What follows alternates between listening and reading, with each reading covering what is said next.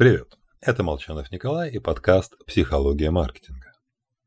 В последние годы я приучил себя читать, используя планшет или телефон.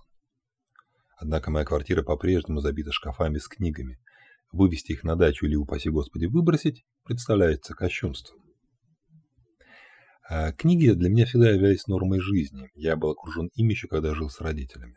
И до эры электронных читалок порой поражался, придя в гости к некоторым друзьям, почему все их книжки вместе с учебниками умещаются на одной полке. Ведь книга, как известно, источник знаний. Ну, хотя давайте зададимся вопросом, действительно ли в семье, где много книг, дети учатся лучше. Чувствуется, что вопрос с подвохом, правда? И он тут есть. Подвох в том, что никакого подвоха нет. Когда ребенок окружен книгами, его успеваемость действительно выше, чем у сверстников. Так что, подстегиваемый собственным издательством, спрошу еще. Теперь-то станем покупать ребенку книжки, чтобы он лучше учился? Хм. А вот в этом вопросе скрыт настоящий подвох. Потому что сегодняшний пост не о книгах, а о когнитивной ошибке корреляция не есть каузация.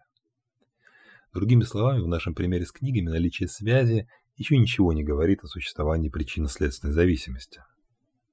На самом деле, к достижениям в учебе ребенка, к достижениям в учебе ребенка, как правило, подталкивают родители. У образованных родителей, тех, кто обычно обеспокоен вопросом успеваемости, книг дома, как правило, больше. Так что успехи в учебе скорее зависят от уровня образования родителей.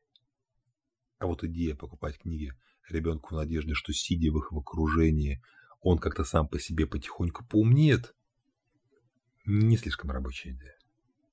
Хотя и лучше, чем ничего. Всего вам хорошего. С вами был Николай Молчанов.